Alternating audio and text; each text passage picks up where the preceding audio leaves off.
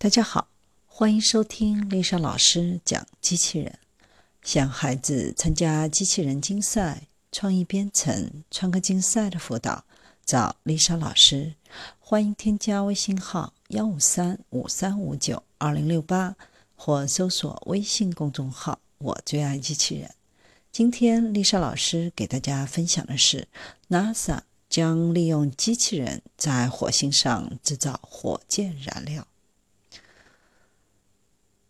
幻想在火星表面生活了十八个月之后，一个六人的勘探小组登上了外太空，运载火箭飞向地球。没有任何人留下，但工作还在继续。自主式机器人继续运行管理采掘和化学合成工厂。在这首次载人火星任务之前，这些机器人已经将该工厂建设完成。工厂利用火星资源制造水、氧气和火箭燃料，有条不紊地为两年后的下次火星任务制造所有的必需品。这一机器工厂并非科幻作品，而是 NASA 多个团队目前正在协同开发。位于佛罗里达州 NASA 肯尼亚航天中心的 Swamp Works 实验室便是其中一支团队。按照官方的说法，这个工厂就是一个就地资源利用系统，但研究人员更喜欢叫它尘埃推力工厂，因为它可以将普普通通的尘土转化为火箭燃料。未来，这项技术将实现人类在火星上生活和工作，然后回到地球讲述这段故事。为什么不从地球运送，而要从火星上合成材料呢？NASA 解释为尺数比问题。经过估算，按照如今的火箭水平，要从地球向火星运送一千克的燃料，运输过程需要燃烧二百二十五千克的燃料。先发射进入低地轨道，然后向火星发射，减速进入火星轨道，然后减速。在火星表面安全着陆，从起初的二百二十六千克到最后的一千克，此数比是二百二十六比一，而且无论运送的是什么，这一比例都保持不变。如果需要消耗二百二十五吨燃料来运送一吨水、一吨氧气或一吨机械装置，避开这种严酷算式的唯一方法就是就地制造水、氧气和燃料。NASA 各研究和设计团队已经分别针对这个问题的不同方面展开研究。Swamp Works 团队已经开始整合众多的独立功能模块，展示一个完整的闭环系统。虽然还只是一个模型，但它展示了实现尘埃推力工厂所需要的所有环节。NASA 的长期计划是登陆火星，而目前其将关注点集中在月球。作为一个过渡环节，大部分设备会首先在月球表面进行测试和精调，以求降低直接送往火星的风险。星球天体表面的泥土和尘土通常被称为表土或风化层。风化层大多是火山岩受挤压或风化后产生的精细粉末。火星呈现的红色调就是表面的氧化铁矿层，其下是厚厚的一层硅酸盐，可称为长石、灰石、橄榄石等，由附着在铁、铝、镁等金属上的硅和氧构造而成。火星上各处硅酸盐的含量和密度各不相同，所以这种材料很难挖掘。不仅如此。火星上的重力很低，无法用重量抵消铲子插入地面时产生的作用力，挖掘工作因此更加困难。地球上一般会用大型车辆挖掘泥土，用大车身的重量抵抗小挖斗的作用力。不要忘记此处比问题，运往火星的每盎司物品都非常的珍贵且价格高昂，所以必须设法用轻型设备在火星的表面。实现挖掘。自主式采矿车 Raso，或称风化层高级地面系统操作机器人，就是一种专用于低重力表挖掘的自动挖掘设备。在设计 RESO 时，NASA 的工程师重点关注作动系统。机器人的制动器包括电机、变速箱和其他装置，这些装置最后都会成为系统重量的主要部分。设计采用了无骨架电机、电磁制动器和 3D 打印钛外壳等，力求将质量和体积降到最低。努力没有白费，设计的制动器重量仅是当前市场上相同参数制动器重量的一半。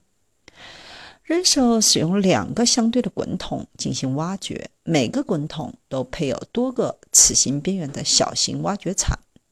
当滚筒转动，控制臂下压滚筒，使得人手缓慢前进。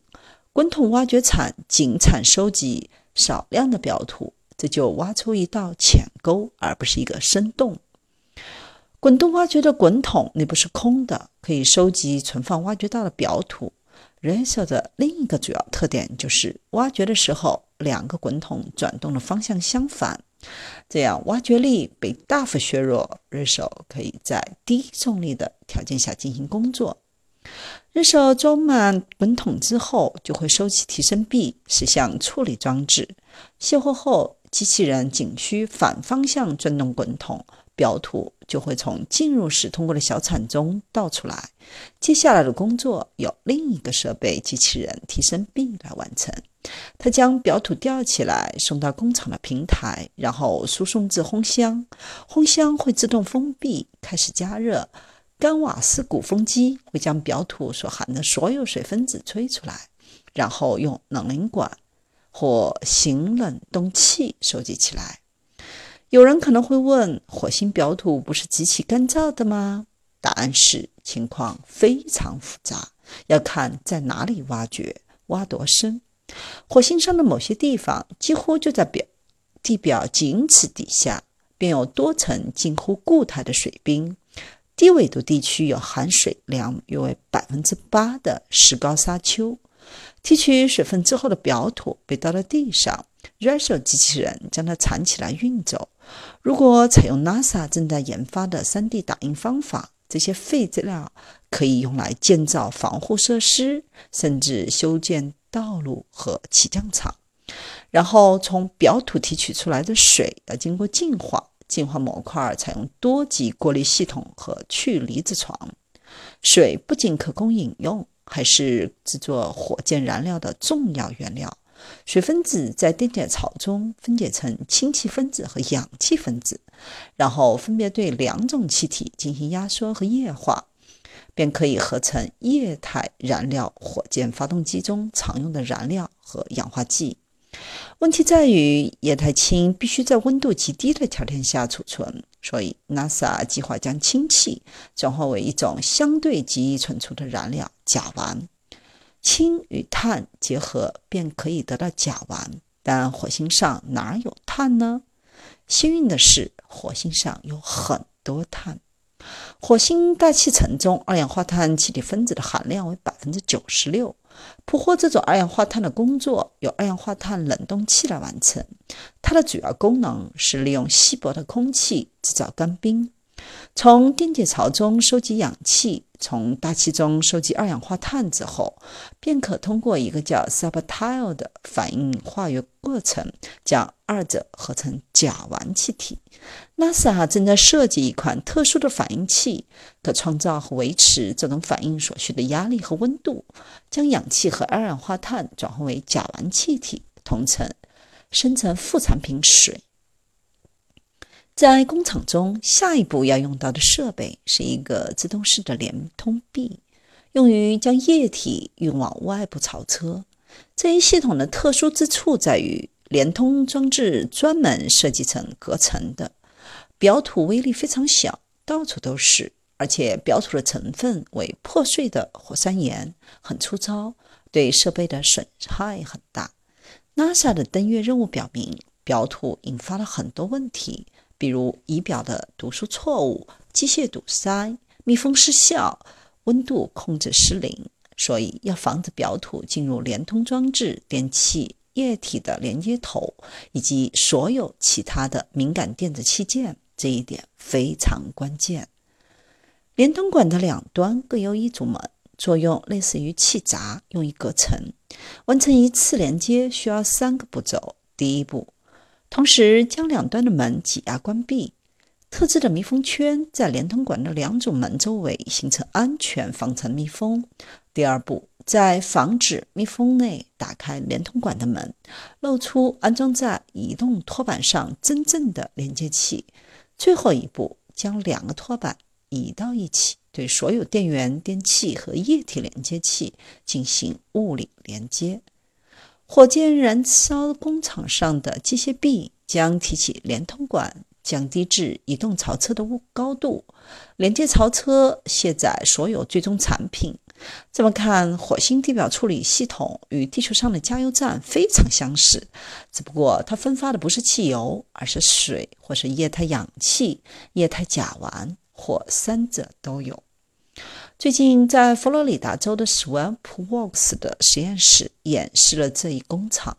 为降低成本和减少复杂性，设计人员使用了模拟的烘箱和电解槽，用水模拟了三种不同的最终产品，但其他部分都采用了可操作的硬件和软件原型，将各自。系统集成之后，发生了一些问题和故障，也取得了一些经验和教训。如果等到开发和测试过程结束再进行系统集成，这些或许要很久以后才能得到。这是 Swamp Works 团队的一个原则：迅速设计原型，及早集成系统，尽快验证理念，及早校正故障。火星火箭燃料工厂的理念就是将工厂打包装入精巧的小盒子，运往火星。在人类的探索者到达之前，工厂已在火星地表部署和开工。在人类火星登陆任务起航前，工厂要自主完成生产、存储返航所需要的燃料。NASA 的一些团队还在研究在火星任务途中登陆火星之后需要种植的各种植物。那么，现在和未来之间还差多少工作呢？很多很多。对于在火星表面运行的单个着陆器和独立探测器，NASA 已经有多年的经验。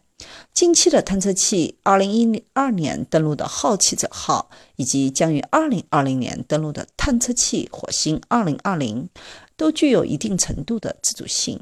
但火星火箭燃料工厂所需要的复杂度、长运行时间以及系统所需的自主水平，都需要时间才能提升到一个全新的水准。同时，需要克服许多的技术难题，才能成功完成这样的任务。其中一个严峻的问题就是，目前在火星地表进行处理的各自系统是否能够扩大规模。满足火星载人任务的各种必需品的产量要求。NASA 最近估测，此类系统需要在十六个月的时间内生产出约七吨的液态甲烷和约二十二吨的液氧。还有，必须确定在哪里着陆和采掘才能达到最大产出，需要多少 RESO 挖掘机，他们每天需要工作多长时间。还需要算出二氧化碳冷冻器和 subtitle 反应器的尺寸以及所需的动力，而且需要预先识别出潜在的单点故障问题，因为这可能中断地表的处理任务，延误后续的载人任务计划。还必须估算每种故障发生的概率，据此增加恰当数量的系统备份和冗余。